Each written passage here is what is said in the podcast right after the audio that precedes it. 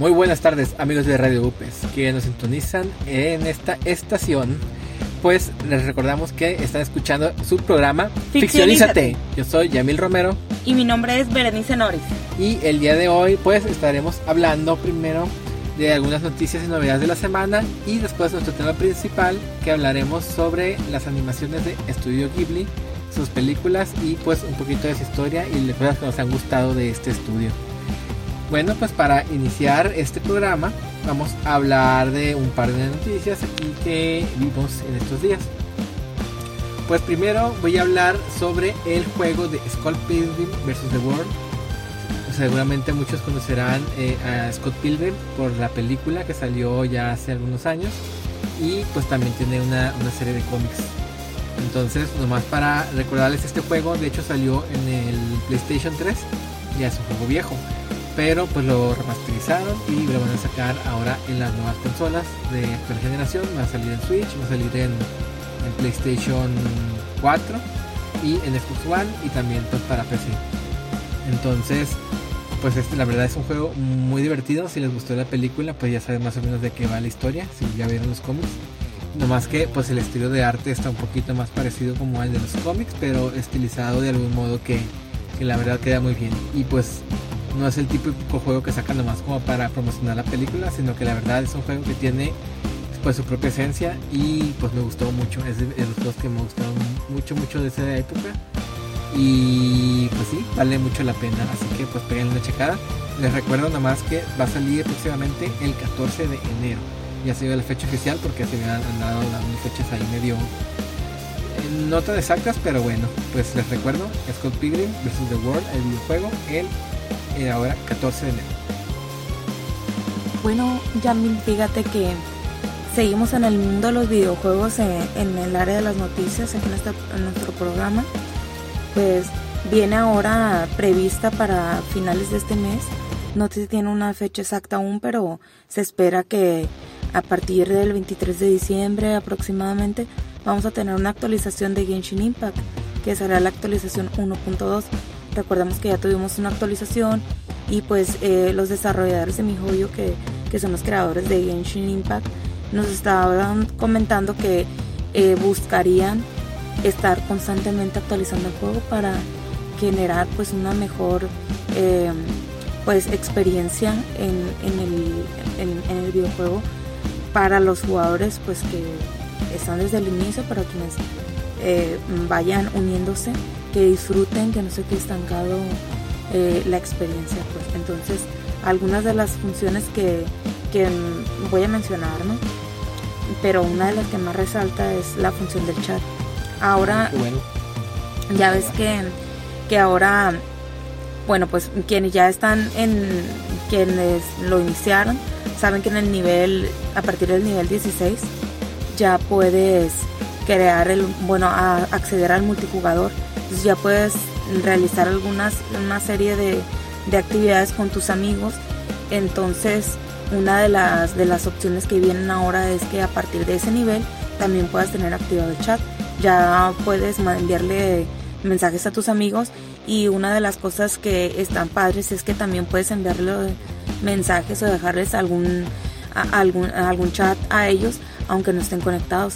Entonces, puedes dejar el mensaje, pero ya cuando ellos regresen se, se conecten, van a, van a aparecerles, ¿no? Entonces va a tener esa, esa curiosidad. Ese es como que el punto medular ahorita, una de las cosas que suenan más interesantes. Pero pues también tenemos otros puntos que también suenan atractivos. Por ejemplo, eh, pues será que vas a poder conseguir encuentro al destino final fácilmente. Que era este elemento? Pues es un ítem que nosotros recolectamos a lo largo de, las áreas de, los terrenos que, vas explorando y que son necesarios para tirar el gachapón. Entonces se van a, tiene como una facilidad cada vez que, que ascendemos un personaje del nivel 20 a de 50 a 70 obtendremos uno. O sea, también en la ascendencia de, personaje vas a poder obtener este encuentro del destino y te va a permitir pues avanzar con, mayor facilidad. Entonces, bueno, pues esta es una de ellas. Otras eh, situaciones que, que, son curiosas, a aquellos diálogos de en, tanto en texto como en audio que te encuentres en las misiones de Arconte, en las historias que, va, que vas desarrollando, eh, van a quedar en tu registro de viaje y tú los vas a poder estar escuchando. Eh, pues seguramente ya exploraron por ahí que los diálogos de tus personajes pues pueden puedes estarlos escuchando en cualquier momento. Buscar pistas o recordar cosas, ¿no? Sí, pero de los personajes que tú tienes, de los que ya utilizas, vienen, está como un registro de todos tus diálogos y tú los puedes escuchar de, de todos los, de los integrantes de tus equipos. Pero ahora pues ya va a ser para para utilizar, sí, porque a veces también es parte de la historia, ¿no? Como que quieres conocer un poquito de historia, encontrar pistas para alguna situación, para no estar como que buscando, batallando en el menú, ya te vas directo a, a, tu registro de viaje y lo vas a encontrar ahí. Otra de las cosas que me parecieron muy interesantes son que vas a poner nombres, bueno, vas a tener la opción de tener nombres personalizados. Entonces, los viajeros ya podrán seleccionar el avatar de un amigo y agregarle un nombre eh, en una nota. Entonces te va a aparecer en la lista de amigos y en los chats. Bueno, esta es una cosa importante, pero solo la vas a ver tú. No, no es para, para que la vean otros, otros usuarios. Pero pues es importante para que tú recuerdes quién es quién de, de tus compañeros. Bueno, pues muy bien para que no te estés confundiendo con esos detalles. Bueno, pues otras cosas que también va a haber mejoras en el dominio eh, pues recordando, los viajeros podrán optar por repetir un desafío de dominio desde dentro, porque ya no será necesario entrar y salir. Además, no tendremos que recoger las gotas y recompensas nosotros mismos, ya que se añadirán automáticamente a nuestro inventario. Entonces, es otra de las situaciones ¿no? que tenías que tú estar rastreando ahí donde cayeron todas las cosas cuando destruías un cofre o ese tipo de cosas, ¿no? Sí, ya va a ser, ya va a ser de manera automática. Entonces, eh, pues prácticamente esto es lo, lo que mmm, viene acompañando la actualización 1.2 hasta el momento, es lo que se ha mostrado. Pero pues bueno, hay una cosita una que se me está pasando, que son algunos pines de mapas que van a ser rastreables ahora. Entonces ah, va a ser perfecto. todavía más fácil. Eh, Para no perderse. Así es, si quieres ubicar algo, pues ya ves que también ah, ah, anotabas algún, no sé, mar, hacías alguna marca en el mapa, pero pues a veces hasta ya te confundías un poquito, ¿no? Porque la verdad el mapa está muy grande. Entonces, el hecho de que sean rastreables, rastreables ya va a hacer que los puedas navegar, así como cuando diriges tus misiones. Mm. Ya puedes eh, señalarlos como cualquier misión de, del arconte o a una de las misiones principales que tienes entonces también vas a poder rastrear tus pines. Y eso me parece también muy, muy importante porque a veces si señalas algo que, que, puede ser, bueno, a mí me ha pasado que es como una misión que quiero realizar, pero a veces no tengo el nivel suficiente. Yo digo regresar o miro algún monstruo y digo, oh, ya le miro el nivel. Al rato vengo otra vez a terminar. Bye. Bye, amigo. Entonces, pues es una de, la, de las eh, promesas que se nos tiene para esta próxima actualización. Esperemos, vamos a checar, ya vamos a estar en vacaciones, por lo bueno. Ya podremos darle con todo. sí, ya va a haber un poquito menos de trabajo para poder dedicarnos y pues venir a contar a Vicky a ver qué tal. Muy bien, pues ah, los que no lo han jugado, pues recuerden que Genshin Impact está gratis en la Play Store o en internet en su página. Bueno, pues otra noticia yo que traigo es que eh, pues los fans de Metal Gear por fin vamos a poder disfrutar de una película de esta franquicia de videojuegos porque pues ya resulta que se acaba de confirmar que va a empezar a rodarse esta película que mm, eh, encontró el actor principal que será eh, el encargado de dar vida a Solid Snake será el actor Oscar Isaac quien ya lo hemos visto en películas como Star Wars. Entonces, pues eh, esperemos que esta película pues sea buena. Me da un poquito de miedo porque dicen que según no se quieren basar tanto en uno de los juegos, sino que quieren hacer otra historia. Y pues muchas veces no les ha funcionado eso a los escritores. Sobre todo por el gusto del público, ¿no? Sí, porque aparte Metal Gear es una, una historia demasiado bien construida y que le quieran meter otra cosa, pues sí está medio raro. Pero bueno, esperemos que, que encuentren ese equilibrio entre algo nuevo y, pero que se respete pues lo, lo que ya está. ¿no? Sí, la esencia, ya todo lo que está construido. Pues ojalá, la verdad, pues yo estoy feliz, me gusta mucho esa franquicia, pues ojalá que, que la respeten y que sea algo divertido y pues si quiere hacer algo nuevo pues adelante pero con haciéndolo bien que no lo hagan a la aventura. Pues muy bien. Bueno Yamil fíjate para finalizar eh, les traemos muchas noticias de videojuegos esta vez. Pues tenemos una noticia eh, pero bueno más o menos es acerca de Fortnite eh, acaban de anunciar que se cancelan todos sus eventos con público obviamente pues con público presente para el año 2021. Sin embargo, pues seguirán eh, creando este tipo de eventos, pero a través de internet, o sea, de manera online, como se han estado cuidando, ¿no? Por las medidas de, distancia y pues ni modo, hay que seguir eh, cuidándonos y pues aquí los videojuegos, el mundo de los videojuegos, sobre todo pues las grandes empresas que están detrás de la creación de todos ellos, pues están poniendo el ejemplo, ¿no? Tratando de de cuidar a, sus usuarios y pues bueno, vamos a, estar respetando esto lo más que podamos. ¿no? Sí, pues es uno de los videojuegos que tienen ya más, más furor con las competencias. Pues ya también para finalizar, más recordarles que ya se estrenó la nueva temporada de Attack on Titans de Shingeki no Kyoji. Y pues ya la pueden ver por Crunchyroll y por Funimation pues los que sean fans, adelante. Seguramente muchos ya, ya saben esta noticia, pero aquí les recordamos. Bueno, muy bien, pues vamos a un corte y ahorita continuamos.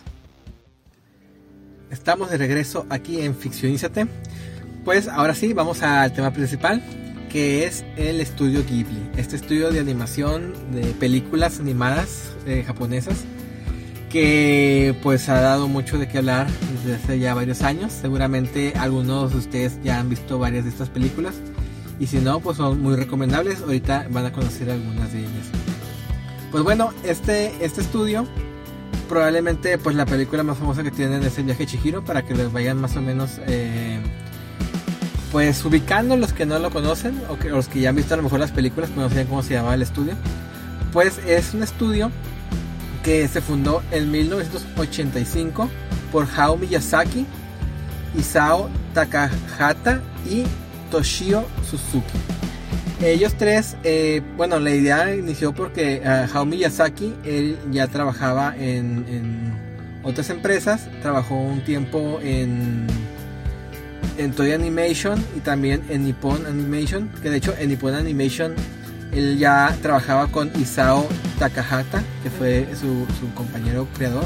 Ellos, desde que estaban en esta empresa, pues trabajaban en otras series, por ejemplo, eh, en, Heidi. Ah, y, es de la más célebre. Sí, ellos ahí ya empezaron a trabajar y como que agarraron un poquito también el estilo.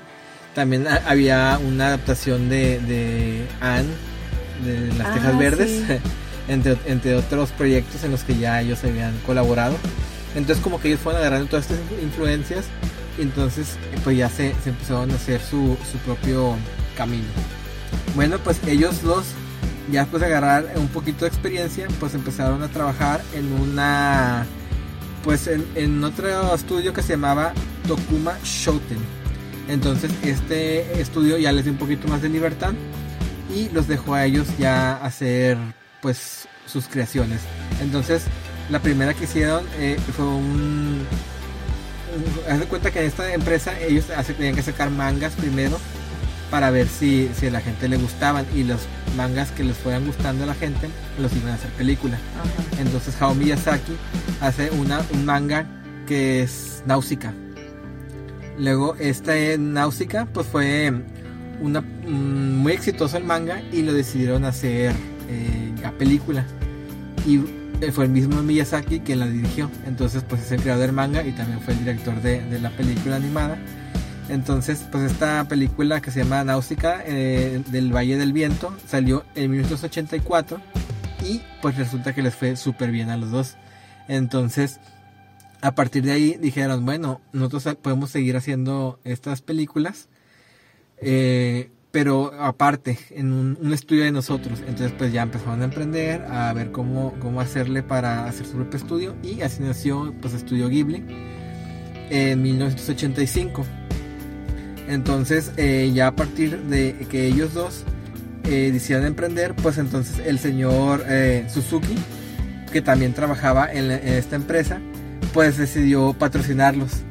Entonces él por todos los recursos que ya tenía esta empresa, en vez de cortar de decir a nada, dijo, bueno, pues va a ser como una subsección, vamos a estar patrocinando las películas y entonces pues, pues usted ya va a tener su completa libertad creativa, pero pues nosotros ponemos el dinero. Entonces ahí fue como el, trato que se aventaron. Y ya pues a partir de ahí ellos ya empezaron a trabajar y la primera película que sacan ya completamente como estudio Ghibli fue El Castillo en el Cielo, que fue dirigida por Hayao Miyazaki y a partir de ahí ellos ya empezaron a querer eh, sacar películas sin tener que sacar el manga porque Miyazaki dijo va a ser mucha pérdida de tiempo tiene que sacar el manga a ver si pega dice no estos son proyectos que pues tienen que, que pegar va a tener y esta es su, su calidad entonces pues ya eh, el, Castillo del Cielo es un completo éxito les va muy bien. Entonces luego pues se avientan ahí un, un medio trip medio raro de que dicen, bueno, vamos a, seguir sacando más películas, hay que, hay que intentarlo.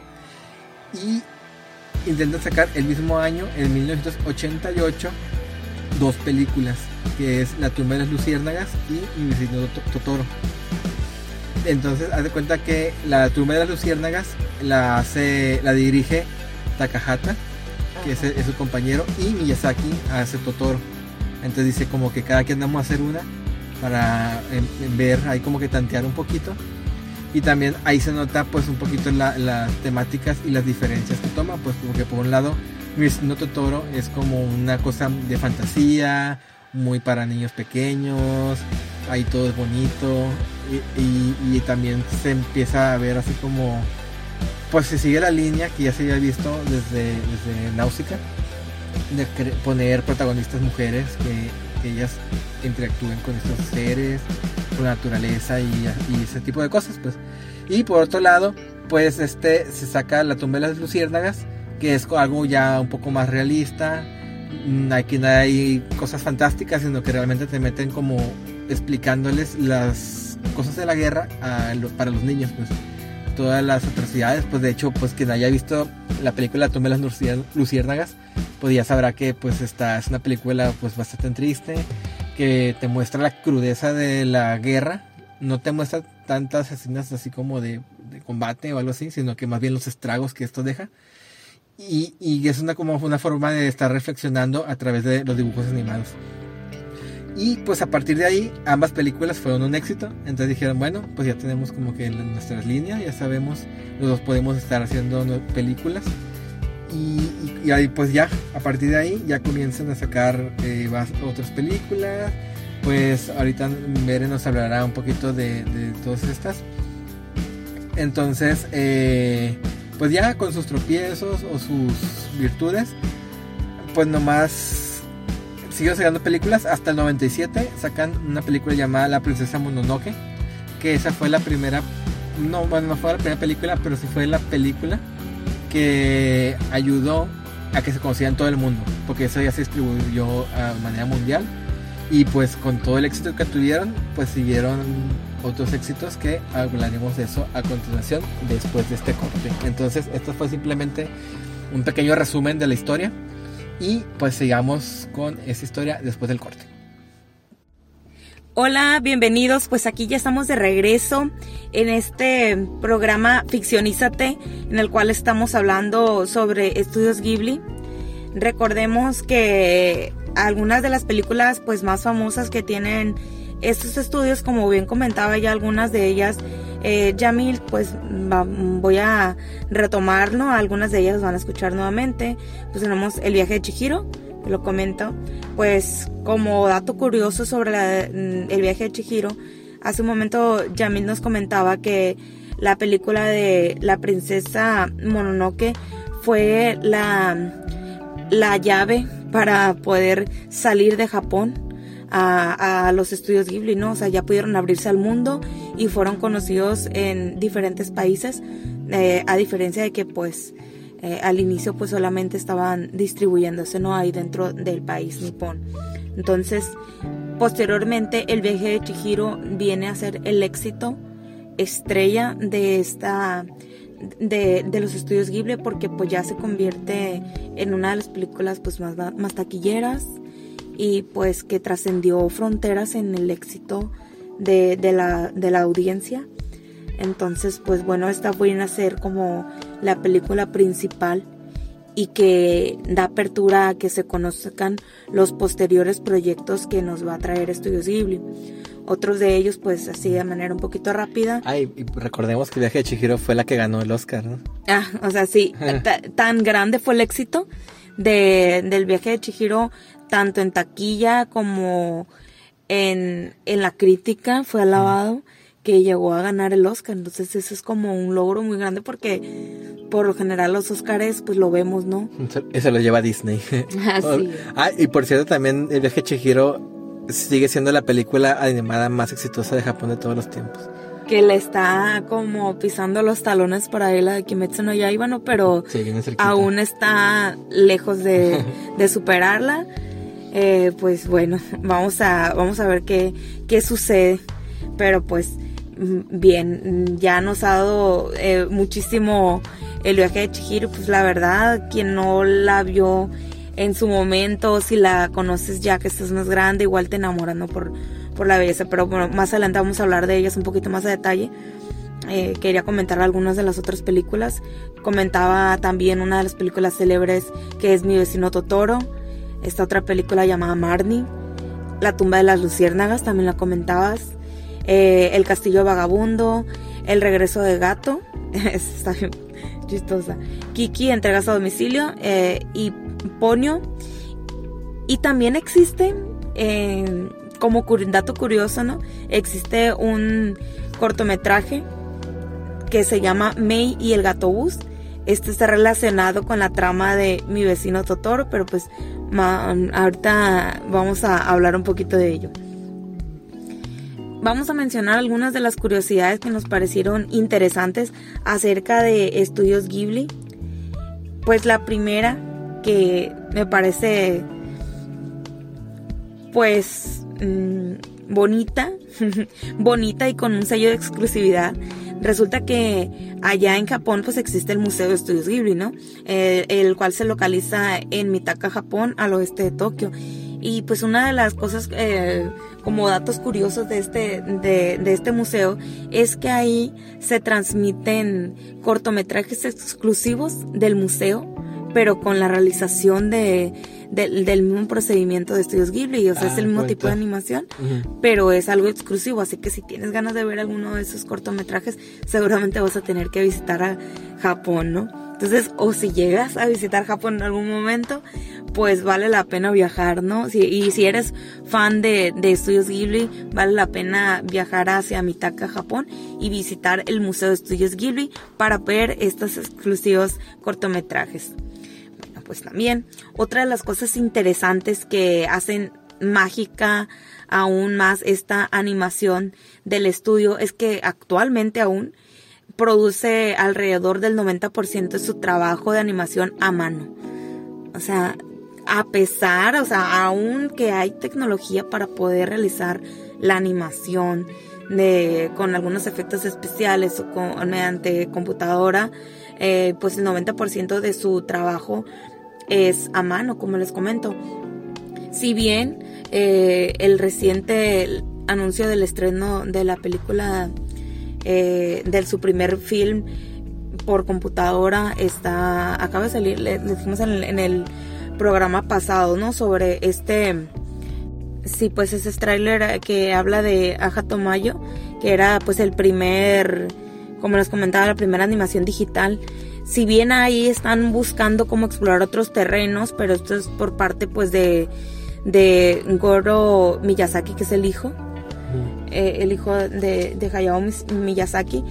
Mm, aún así, pues la esencia principal de, de, de Estudios Ghibli es acerca del trabajo, pues vaya, artesanal, ¿no?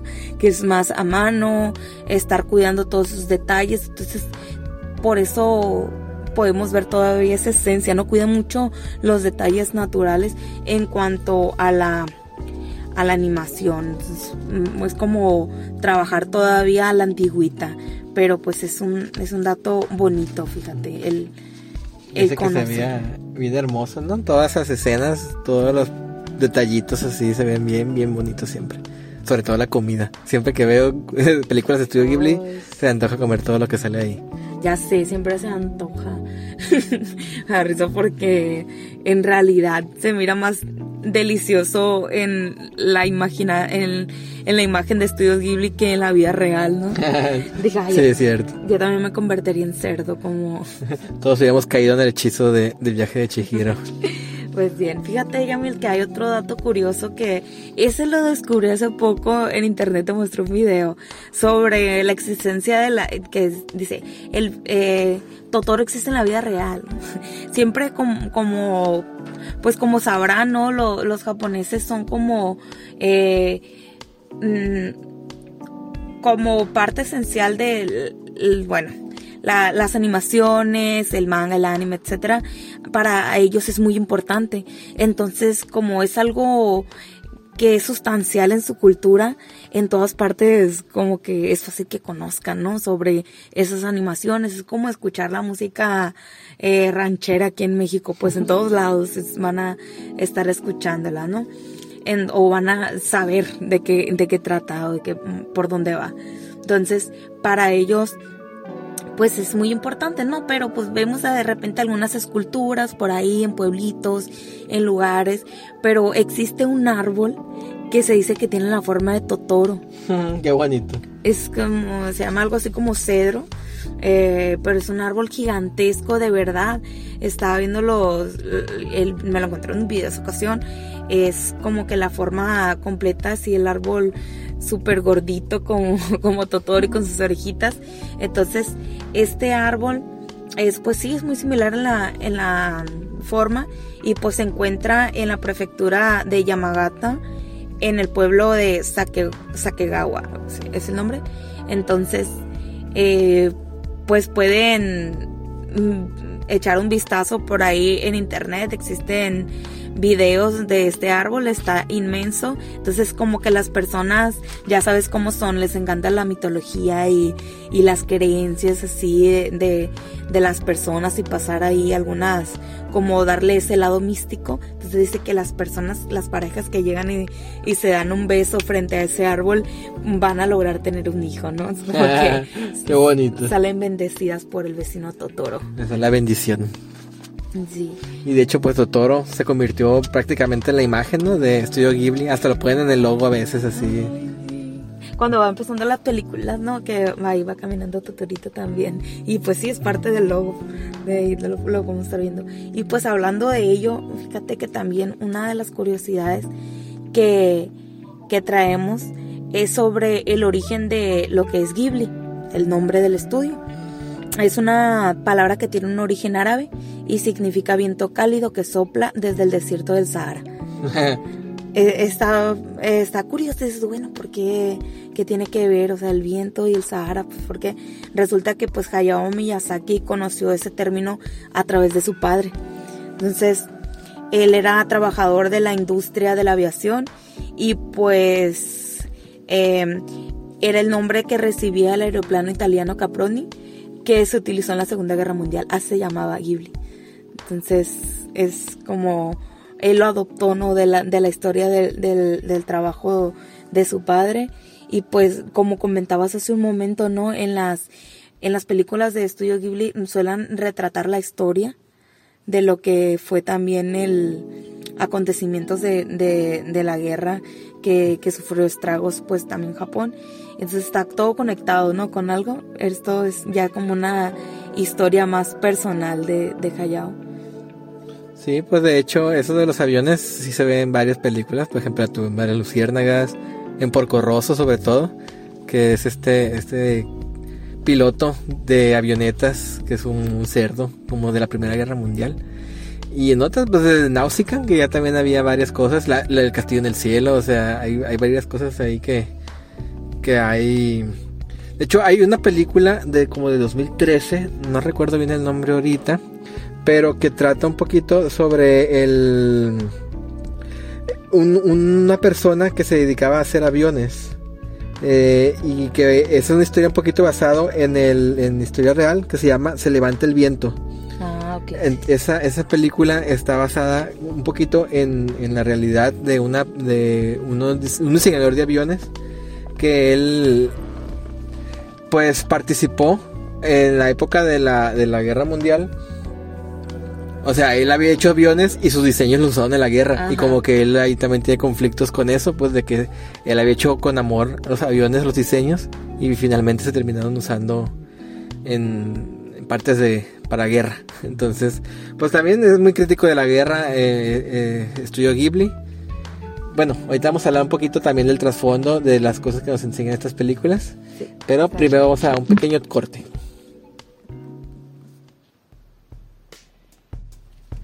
Bueno, vamos regresando aquí de, del corte y pues continuamos hablando, les recordamos de estudios Ghibli. Entonces, eh, pues vamos a continuar, pero ahora vamos a hablar un poquito más sobre las películas. Ya hablamos un poquito sobre la historia de Estudio Ghibli, cómo se fue desarrollando, cuáles fueron algunos de sus antecedentes, las inspiraciones que han llevado a, a, esos grandes productores a traernos esta especie de animación, este tipo de animación tan grandiosa. Y también, pues, alguna, mencionamos algunas de las películas más célebres y también pues vaya algunas de esas eh, inspiraciones o aquellos pequeños eh, curiosidades acerca tanto de las películas como del estudio. Pero pues ahora vamos a dar un poquito de giro eh, hacia lo que es el desarrollo breve de lo que son cada una de estas historias o de las historias que nos parecen que nos gustaron más y que también pues son las más conocidas para contextualizar más fácil eh, lo que es el trabajo de Studio Ghibli. Sí, bueno, pues estamos hablando, por ejemplo, de varias películas, por lo que tenemos bien como en común varias. Porque, por ejemplo, esto le estamos haciendo de la guerra, el contexto de los aviones, todo esto pues se ve reflejado en películas pues como la, la de la tumba de las luciérnagas que ahí pues obviamente estamos viendo todo el contexto de la de la guerra pero no desde la perspectiva de los guerreros de los soldados sino de la perspectiva de las víctimas. Así es. Y, y además ahí en la de la tumba de las luciérnagas pues además que te, te centran obviamente en una historia específica de cómo viven dos niños eh, los estragos de quedar huérfanos de ver cómo las, una ciudad entera en donde ellos vivieron felizmente sus, pequeños, sus pocos años de vida que, que lograron tener hasta donde los alcanzó la guerra, pues se destruyen acerca de un conflicto que pues en realidad ellos como personas inocentes eran ajenos cómo les destruyó la vida, cómo los fue arrastrando a un mundo pues muy difícil y sobre todo también vas viendo cómo la, estas personas eh, aprenden a, a tratar de sobrellevar las pérdidas pero también a enfrentarse a las consecuencias de la hambruna, la enfermedad y pues el abandono ¿no? de, de quienes deberían estar con ellos. La verdad en esta específicamente La tumba de las luciérnagas, pues es una película, como ya me lo mencionaste tú, muy triste. Es reflexiva, pero la verdad sí toca una situación muy delicada en la historia de Japón.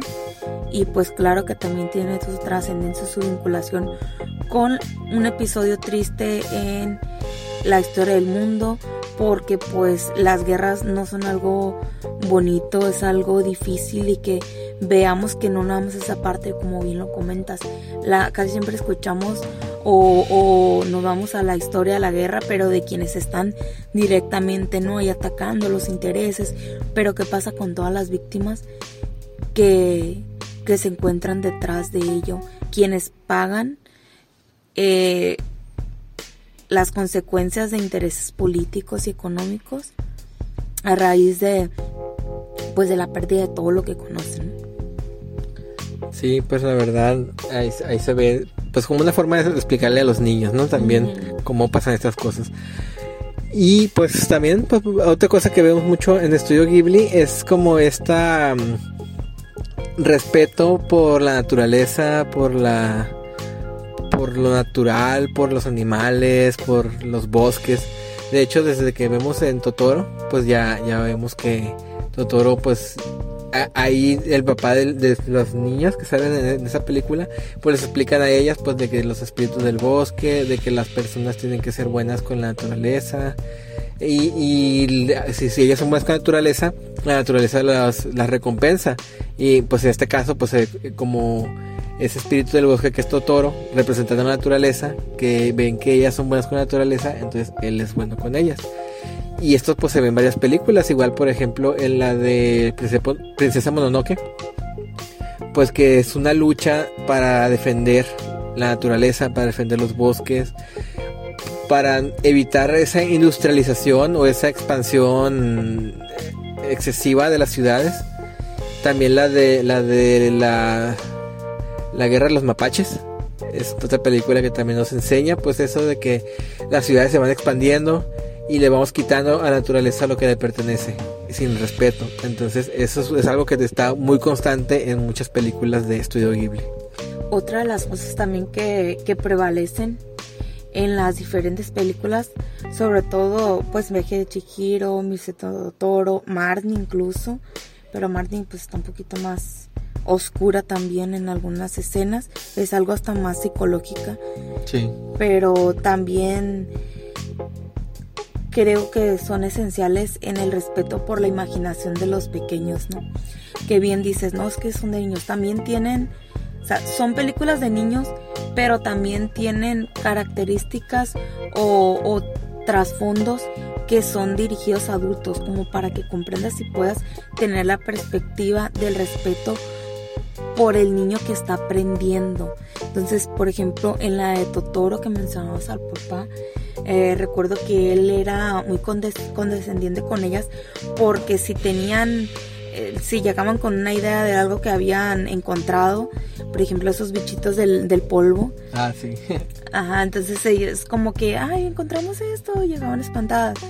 Y él como que dice, ay, le está haciendo la corriente. Porque, o sea, no las cuestiona les da así, son, son espíritus de polvo, así, no recuerdo bien el nombre.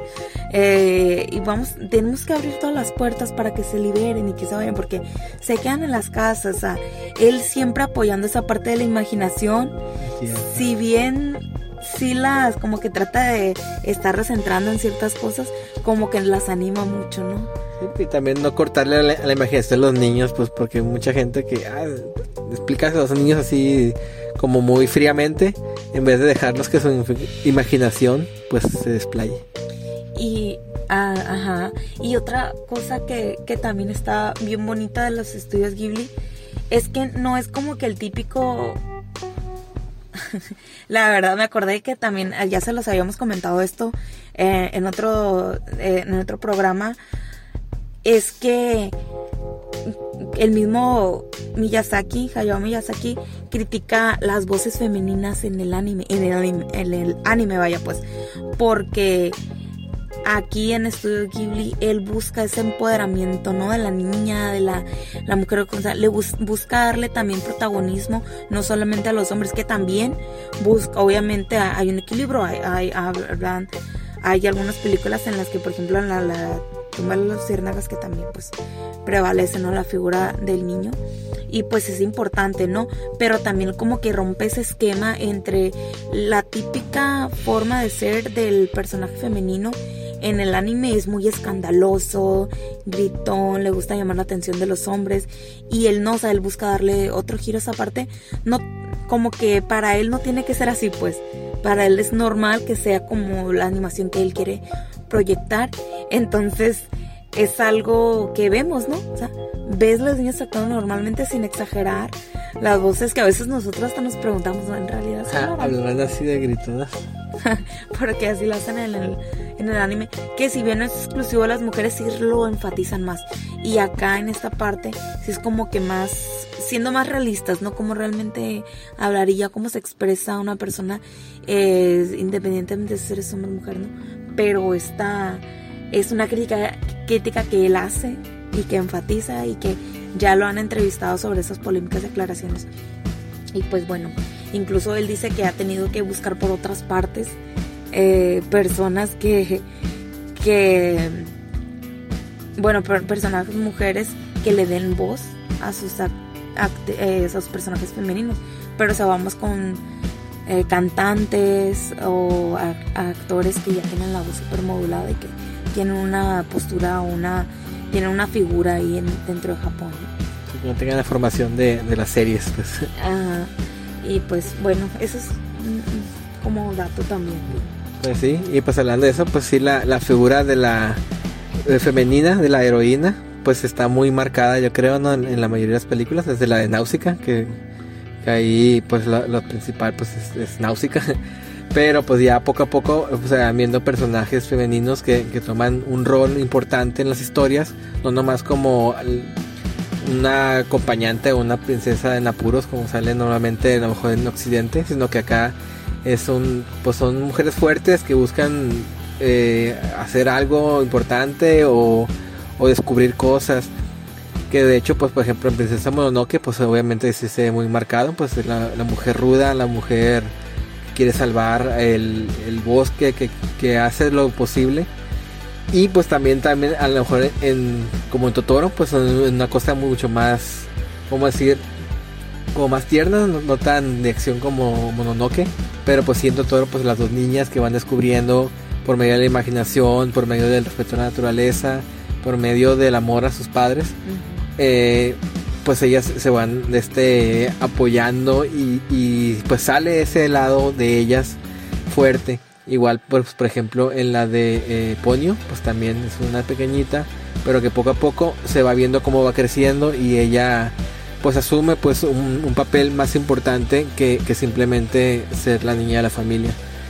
Y también en Viaje de Chihiro empieza con una niña pues muy pues un poco terca, un poco como, pues a lo mejor como una niña caprichosa. Y se ve cómo va eh, evolucionando y madurando a través de su aventura.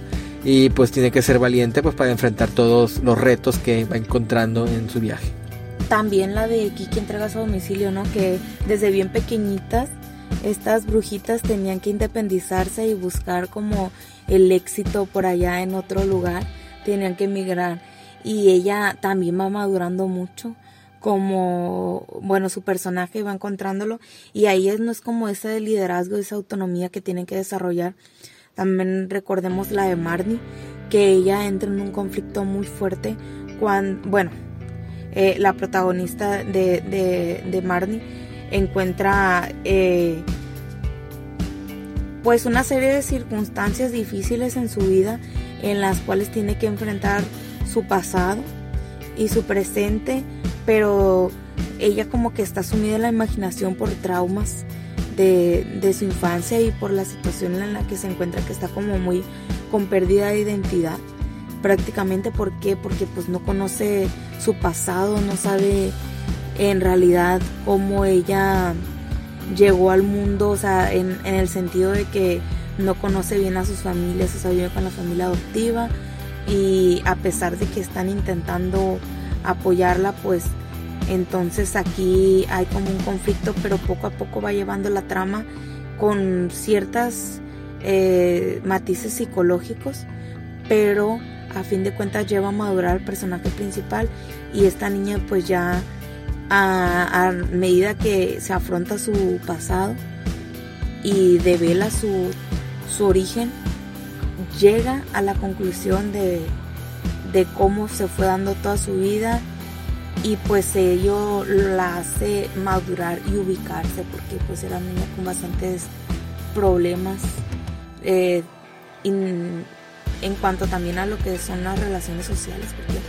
no podía rodearse de alguien porque ya tenía conflictos eso era como que algo eh, fue algo es una película muy bonita pero también como que te trae esa, esa parte que también los niños viven, ¿no? Esos conflictos emocionales y eso no entender y por qué se porta de tal manera. Y lo primero que hacen pues, es castigarla, pero no tratan de ayudarlos, comprenderlos, entender lo que hay detrás de eso. Y sí, o sea, como que enfatizan mucho, ¿no? Como dices, el amor por la naturaleza, el conocerte a ti mismo, el comprender lo que te rodea y así como que esos elementos, esos elementos te van guiando para que puedas encontrar tu propia estabilidad emocional y es algún momento o, tu libertad, ¿no? Sí, la verdad pues te deja muchas lecciones y pues obviamente también uno de los aspectos más importantes de estas películas pues es las cosas fantásticas que pues también desde las primeras películas de Náusica, de El Castillo en el Cielo, de Totoro, pues ya vemos cómo es la magia, el folclore, el todo eso de los espíritus, sobre todo el viaje de Chihiro, ¿no? El viaje de Chihiro es un montón de espíritus, de, de yokais que podemos ver ahí y, y cómo viven en este mundo espiritual. Y pues también, por ejemplo, en el, en el Castillo Vagabundo, pues cómo se ve reflejada esa, esa como entre tecnología, pero también fantástico. Entonces es como una dualidad, ¿no? De tener un castillo que tiene todo un montón de mecanismos para que se mueva, pero también converge con la magia. Y también, el, por ejemplo, el de los gatos. El, Ay, el de los gatos. El reino, el reino de los gatos. Pues también, pues es, es como algo folclórico de, de pues es, es, los espíritus que acompañan a los gatos y pues aquí también los transportan como a su propio mundo. Entonces, pues sí, la magia y la, y la fantasía pues acompañan mucho estas historias que encuentran ese equilibrio entre lo realismo para que los niños se sientan identificados con los personajes, pero pues también echen a volar su imaginación con todo este mundo fantástico, espiritual, folclórico que rodea a la mayoría de las películas de Estudio Ghibli.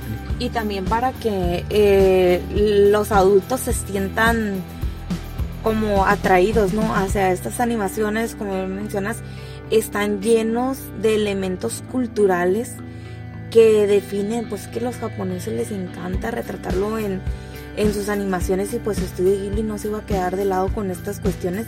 Ellos lo defienden mucho y eso vuelve más mágico todas las escenas. En el viaje de Chihiro es una de las más bonitas, pero también como que encierran, vas, vas conociendo un poquito más y otra que se le puede comparar, pues que la de la del castillo vagabundo. Me acuerdo de esta parte del, esta curiosidad de cómo se da este, este viaje de que de repente abres una puerta y estás en una ciudad, abres otra mientras el castillo está avanzando y ya estás en otro lugar totalmente diferente y cómo hay esta lucha entre los personajes y, y esos personajes que en realidad existen que son míticos, pero solamente unas cuantas personas se dan cuenta de que existen en realidad y conocen o tienen acceso a esa parte de la magia. E incluso pues también sucede. Ah, hay algunos que no tienen tantos tintes de este tipo, pero la mayoría lo hacen, pues cumplen con todos los elementos. Y pues la verdad, el simple hecho de verlas, yo creo que es un deleite por el hecho del tipo de animación que tienen, cómo transmiten los sentimientos a través de los dibujos es algo pues que los distingue. Y si bien las historias a veces suelen ser eh, pues no tan extensas o con una trama no tan grande, el hecho de, de, de ir viéndolo es como esa, pues ya, es esa experiencia visual que nos da. Sí, pues pues vean estas películas, están en, Netflix. Ah, sí, ahora las Y o pues ahí en su en su streaming de, preferencia. Nosotros decimos Netflix porque pues es el que ubicamos rápidamente. Y pues no sé si tengas otra cosa que agregar. No, la verdad no. Sí hay algunos que eh, que quisiera mm, checar, sobre todo esos cortos, a ver cuántos cortos me, me encuentro por ahí que son los, curiosos y pues también si alguien ha visto las películas pero no conoce los cortos también los puede encontrar. O sea, si bien dijimos que algunos los puedes encontrar exclusivos solo en Japón, por ahí podemos encontrar algún streaming eh, alguno que otro, ¿no? Entonces hay alguno que, se haya filtrado por ahí. Sí, también. y pues bueno, vamos a, estar un poquito más de cerca y a ver qué más nos trae Studios Ghibli ahora con pues sus nuevas producciones. Vamos a ver qué, qué tal. Muy bien. Pues yo creo que esto sería todo por el programa de hoy. Esperemos que les haya gustado, que chequen estas películas. Si no las han visto, pues adelante. Y si ya las vieron, pues también eh, son películas que se pueden volver a ver muchas veces. Así es. Bueno, eh, mi nombre es Berenice Noris. Yo soy Yamil Romero. Y, esto, fue, Ficcionízate.